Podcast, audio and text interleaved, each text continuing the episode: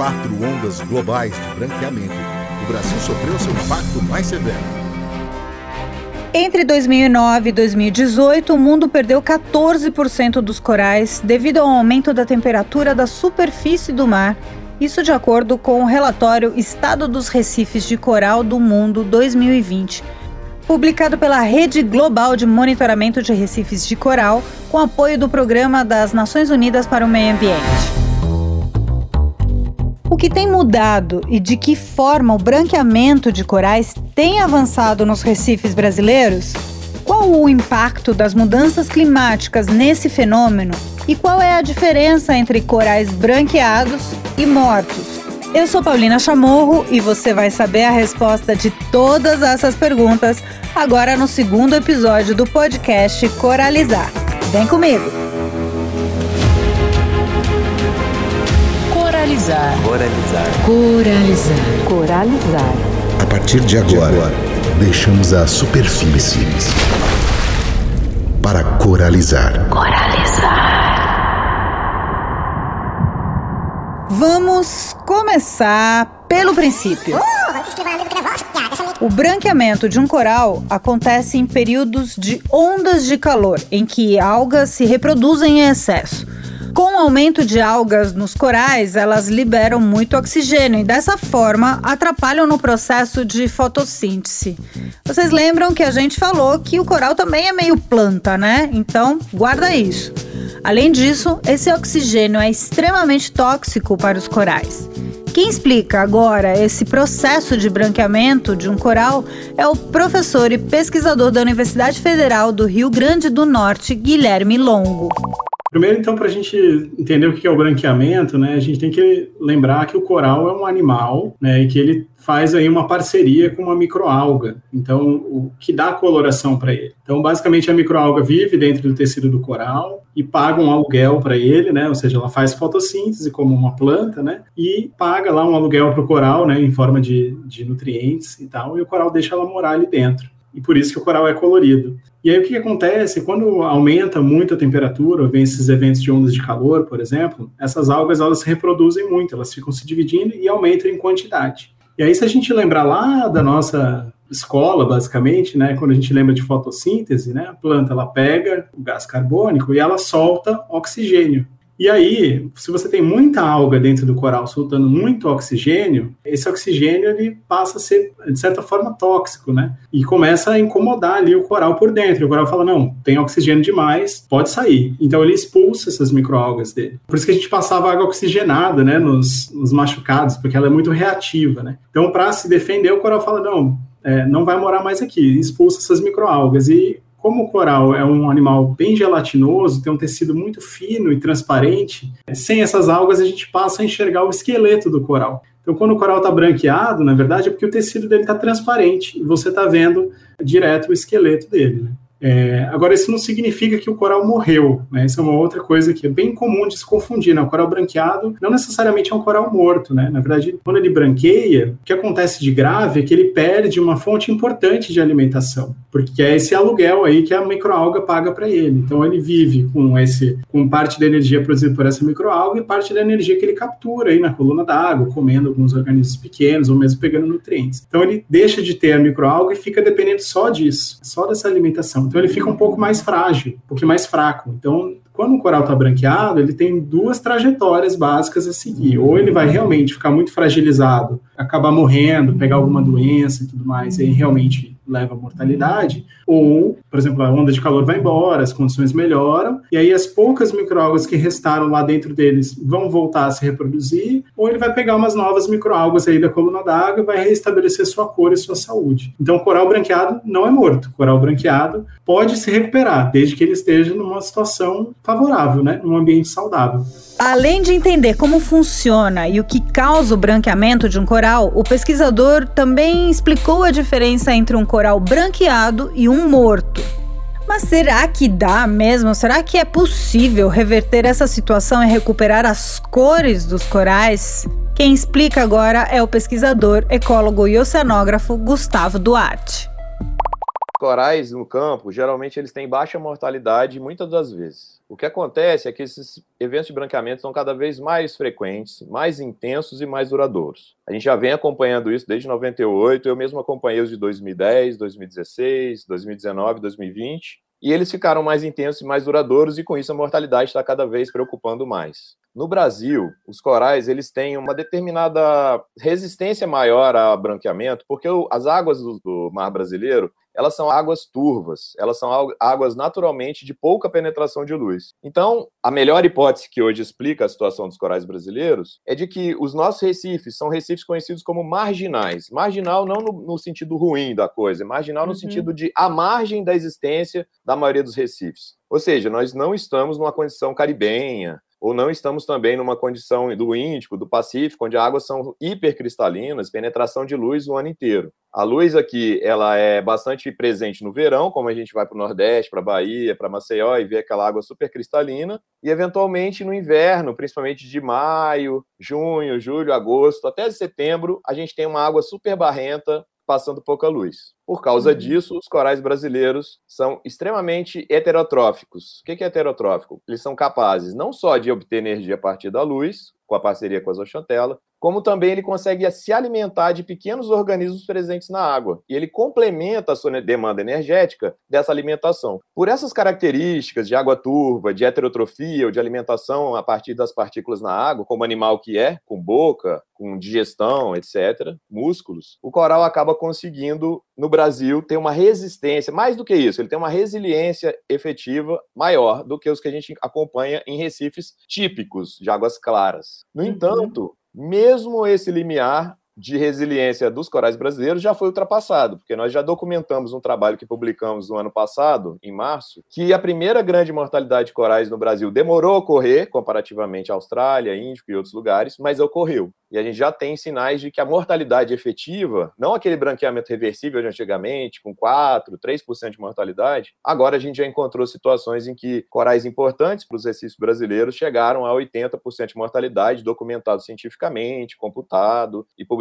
em revistas é, revisadas por pares. Uhum. O mesmo aconteceu e já está para ser publicado por amigos nossos lá de Pernambuco, que obtiveram um resultado similar para uma outra espécie. Essa espécie que eu falei que morreu 80%, é na verdade é um hidrocoral coral, porque os corais, assim, a gente chama genericamente todos de coral. Mas dentro do grupo corais existem particularidades taxonômicas, vamos dizer assim. O hidrocoral, ele é muito galhadinho, tem vários galhos, ramoso, e ele vive principalmente na borda do recife. Ele tem um papel muito importante na diminuição da energia das ondas, quando ela impacta o recife. E ele talvez seja o coral que melhor ajuda na redução da erosão do recife. E esse coral, que é o, o Millepra para a região sul da Bahia, região de Abrolhos, ele teve uma mortalidade bastante alta em 2019, numa publicação que saiu em 2020. Falando agora especificamente dos corais brasileiros, há uma resistência maior às mudanças climáticas em relação aos corais do cenário mundial. Para falar sobre esse tema, Ralph Cordeiro, pesquisador e professor da Universidade Federal Rural do Pernambuco, ele vai explicar sobre essas diferenças entre corais da costa brasileira com os demais ao redor do planeta. Essa resistência a, a gente atribui ao certo caráter mais primitivo deles, né? A gente hoje entende que vários corais que ocorrem no Brasil, em algum momento eles já ocorreram, por exemplo, no, na região do Caribe, e que com o passar das eras, digamos assim, eles foram se restringindo, restringindo a sua distribuição ficando somente no Brasil. De modo que hoje o Brasil tem uma fauna de corais que é mais de 40% endêmica, né? ou seja, mais quase que metade dos corais que ocorrem aqui no Brasil só ocorrem aqui no Brasil. Boa parte dessa fauna tem uma boa resistência a ondas de calor, mas via de regra, se, se você insiste muito nessas zonas de calor, essa resistência não, não, não significa nada. Então, num cenário global, o Brasil é marcado por uma, um alto endemismo, mas uma baixa diversidade. No Pacífico, em outros locais, a gente espera que haja uma mortalidade muito grande de corais, mas que eventualmente outras espécies mais resistentes venham a colonizar e voltar a construir os recifes de coral. Aqui no Brasil a gente não tem muito essa opção. Se a gente perde as espécies que tem, a gente não tem muita opção para substituir aquela cobertura, aqueles construtores, e automaticamente você tem uma previsão de cenários de, de erosão costeira muito mais grave do que para o restante do mundo. Bom, apesar dessa característica dos corais brasileiros, o processo de branqueamento continua acontecendo. Além dos prejuízos ecossistêmicos e ambientais, há um grande impacto nas comunidades costeiras, como vai explicar agora o Gustavo. Então, o Brasil, como demorou um pouco mais para efetivamente experimentar essas mortalidades maiores, que a gente já vinha observando na Austrália, em outros recifes mais transparentes, né, recifes que, quando aquecem, a luminosidade ela tem um papel no branqueamento, não é só a temperatura. Então, você tendo menor luminosidade, você também tem um branqueamento menos forte. E você tendo maior luminosidade, você tem um branqueamento mais forte. Então, esses dois componentes, eles tendem a se encontrar muito mais intensamente nos recifes de águas claras, né, dos recifes caribenhos, do Indo-Pacífico, da Austrália, da Oceania no geral. Sim, os recifes brasileiros têm essa resiliência maior. Por que resiliência? Porque eles branqueiam como os demais. Porém, como eles têm essa fonte extra de energia, eles acabavam historicamente tendo conseguido morrer pouco e sobreviver a esses episódios. O que está acontecendo agora é que há uma perda de diversidade dos recifes. Começa-se a sentir essa perda no Brasil, a gente teve 80% de mortalidade desse coral que eu estou falando, é algo gravíssimo, é algo muito triste, porque 80% não é qualquer número.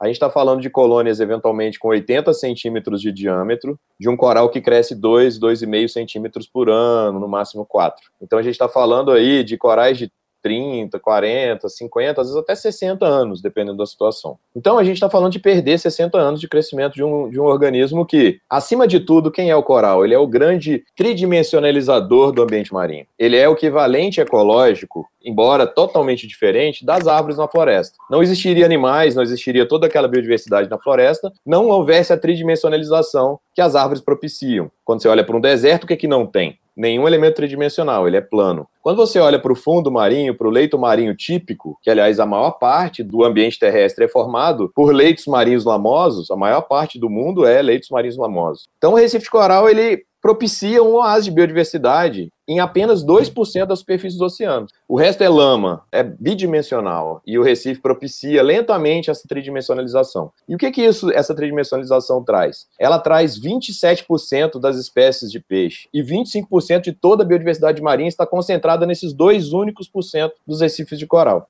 Além disso, existem outras situações, são uma cadeia de, de, mini catástrofes que podem vir a ocorrer com o evento de branqueamento. Primeiro que se você tem mortalidade, você perde um dos papéis mais importantes dos recifes de coral e dos corais como construtores, que é a edificação da estrutura rochosa recifal, que é feita de carbonatos. Ela retira cálcio da água, retira carbonatos, junta esses dois, forma um esqueletozinho de calcário molinho, fácil de quebrar, você com o dedo quebra, ele é bem molinho e ele acaba construindo esse, essa enorme estrutura submarina. Em, em Abrolhos você tem recifes de formato de cogumelo, que chegam a medir 20 metros de altura por 15 de largura, lindos e que ainda estão lá, diminuiu um pouco a sua biodiversidade, mas eles propiciam essa quantidade enorme de biodiversidade, de atração de organismos e de moradia, vamos dizer assim, simplificadamente, para vários organismos, o habitat. Uhum. Mas, mais grave do que isso, os recifes de coral, eles estão em áreas geralmente tropicais. E quando você olha o mapa mundi, as áreas tropicais coincidem, em sua maioria, com países em desenvolvimento, quando não países subdesenvolvidos. Você pega o leste da África, o próprio Brasil. Não podemos dizer que a costa do Brasil inteira é feita de áreas nobres e ricas, etc. Pelo contrário, você tem muitas comunidades dependentes desses recifes que pescam neles e que tiram a maior parte da sua proteína dali. Leste da África, Quênia. Quando você pega até alguns países do Oriente Médio, que também tem muito recife de coral, Sri Lanka, Malásia, Indonésia, Timor-Leste, sul da China, Filipinas, Polinésia, com exceção talvez da Austrália, que é um país desenvolvido, mas a sua grande maioria desse cinturão tropical são de países em desenvolvimento, com grande dependência dessa proteína marinha, e que o Recife de Coral, como a gente já discutiu, agrega e agrega muito. No cenário do relatório global do IPCC, o painel intergovernamental sobre mudança climática, publicado em agosto de 2021, a temperatura média do planeta tende a aumentar um grau e meio nas próximas duas décadas. E não pense que isso é bolinho, não, viu? Isso não é pouca coisa. Pensa só, a diferença de um grau e meio para uma pessoa que está com febre é muita coisa. Dentre as desastrosas consequências que o aumento da temperatura global pode ocasionar, Ouvimos hoje que o branqueamento dos corais é uma delas. Tava ruim. Agora parece que piorou. De acordo com o Ralph Cordeiro, esse relatório é pouco perto do que vem por aí. A gente, na verdade, precisa é, fazer um contraponto em relação ao IPCC. O IPCC ele é um relatório, digamos assim, drástico, sim, mas não o suficiente. A gente vê algumas pessoas ainda dizendo, ah, mas é, o, as mudanças climáticas ainda estão em discussão. Não, elas não estão em discussão. O que se está em discussão é o quanto vai piorar. Então, os cenários mais conservadores e mais otimistas, por assim dizer, a gente tem um aumento aí de aproximadamente um grau e meio da temperatura é, oceânica até 2050, por assim dizer. Só que o IPCC ele falha em falar que, na verdade, esse aumento já está em curso. A gente já tem quase que um grau desde a década de 80 até aqui. Né? Então, não é uma coisa para 2050, é algo que já está acontecendo. A gente recentemente, eu falo por minha experiência, pela experiência que a gente teve aqui no projeto Coralizar, nos últimos dois anos a gente teve mortalidades de até 70% para algumas espécies. Então o cenário é muito mais grave. E aí, falando em iniciativas e como a gente imagina que a coisa esteja funcionando, ou o que é que vai dar certo, a gente precisa ter os pés no chão. A gente não acha que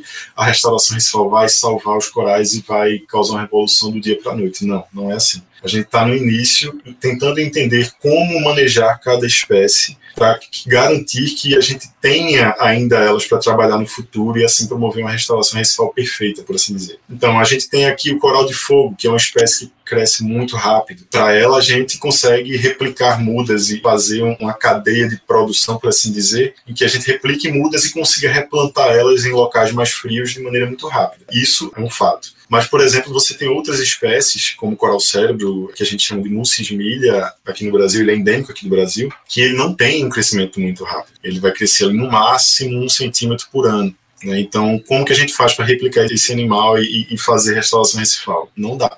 Então, qual é a estratégia que a gente usa para ele? Ah, a gente pega as colônias que estão morrendo, que estão tombadas ali, sendo cobertas por lama, por exemplo, levanta elas, limpa elas, coloca ela e tenta salvar elas, recupera elas e coloca depois em áreas mais frias. Por quê? Ela vai crescer rápido? Não, ela não vai crescer rápido, mas a gente garante que tem um coral ali gerando larvas que vão gerar filhotes pelas próximas décadas e assim por diante. Então, a ideia agora, inicial, o cenário que a gente está é estudar e entender como manejar cada uma das espécies para garantir que a gente tenha uma sobrevivência maior ou menos perdas até 2050 e, em diante, quando a gente acredita que vai ter soluções mais adequadas para cada um deles. Outra questão importante a ser pontuada neste episódio é a relação entre público e privado. Tendo em vista as questões locais, de que forma o setor privado participa em investimento em pesquisa, hein? e de que forma o privado e o público atuam a fim de conter o avanço do impacto do branqueamento dos corais? Quem vai explicar é o Guilherme Longo. É, é uma situação bem interessante essa, porque às vezes a gente confunde o público com o com não ser de ninguém, quando na verdade ser público significa que é de todos. Então, quando penso, por exemplo, em setor privado, né, muitos setores privados aí se beneficiam da natureza, de recifes e de corais. Né? A gente tem aí um país bastante desenvolvido em termos de turismo, em termos de pesca, né? Assim, muitas comunidades que dependem desses ambientes. Então, eu acho que a gente precisa talvez sair dessa dicotomia de público-privado e partir para uma abordagem um pouco mais integrada mesmo, assim, de que o público é de todos. Então, é também da iniciativa privada. Então, se você se beneficia, por exemplo, de, sei lá, você tem um resort em algum lugar e as pessoas vão lá nesse resort e vão fazer um turismo de mergulho, vão aproveitar uma praia e tudo mais, você está se beneficiando de um, de um serviço natural, que é público, ou seja, é de todos, não é que é de ninguém, é de todos. E manter aquele serviço ali saudável por mais tempo, ele é importante também para a resiliência econômica do seu negócio, assim. Então, eu acho que a gente tem que assumir um pouco de responsabilidade também, né? Então, poxa, isso aqui estão me beneficiando, então por que não? O que, que a gente precisa para conter o aquecimento? Né? A gente precisa de uma solução, a gente precisa de várias. Então, a gente precisa de ação pública? Sim, obviamente. A gente precisa de ação privada? Sim, obviamente. A gente precisa, por exemplo, entender que quando uma entidade privada financia pesquisa, a finalidade dessa pesquisa pode se tornar um bem público. Ela não é necessariamente porque é pago por iniciativa privada, isso só vai beneficiar a iniciativa privada. Não. Imagina uma pesquisa de restauração, uma pesquisa de entender branqueamento, né, de um lugar que determinada empresa utiliza, que vai sair dali, vai beneficiar aquela, aquela local, mas vai beneficiar a região, vai beneficiar o país. Então, eu acho que nesse momento a gente não pode ter nenhum aliado a menos. Então, eu acho muito bem-vindo isso, que a gente consiga aliar aí a iniciativa pública com a iniciativa privada, já que o que é público é de todos. Né? Oh, eu sei, eu sei, é muita informação, é muita notícia preocupante, né? Mas pare e pensa numa coisa. Fecha os olhos agora e vamos imaginar o oceano. Eu e você. Bora. Com certeza você imaginou um paraíso, uma praia linda, uma areia confortável, um solzinho. A água deve estar azulzinha, cheia de vida. E com certeza você pensou nos corais, né? Sem os corais, essa maravilha que está aí na sua mente exatamente agora, simplesmente não vai existir. Agora você consegue sentir o impacto das mudanças climáticas e do branqueamento dos corais na própria pele. E se para você, como turista, morador ou um visitante da praia, já se torna uma experiência ruim, Imagina só para todo um ecossistema marinho. Muito obrigada pela companhia neste e no primeiro episódio. Eu sou Paulina Chamorro e fico por aqui em mais uma edição do podcast Coralizar, uma iniciativa do WWF Brasil em parceria com o Instituto Neoenergia. No próximo episódio, nós vamos falar sobre as diferentes abordagens para a restauração dos recifes de corais. Hora de voltar à superfície. Até o próximo Coralizar. Coralizar.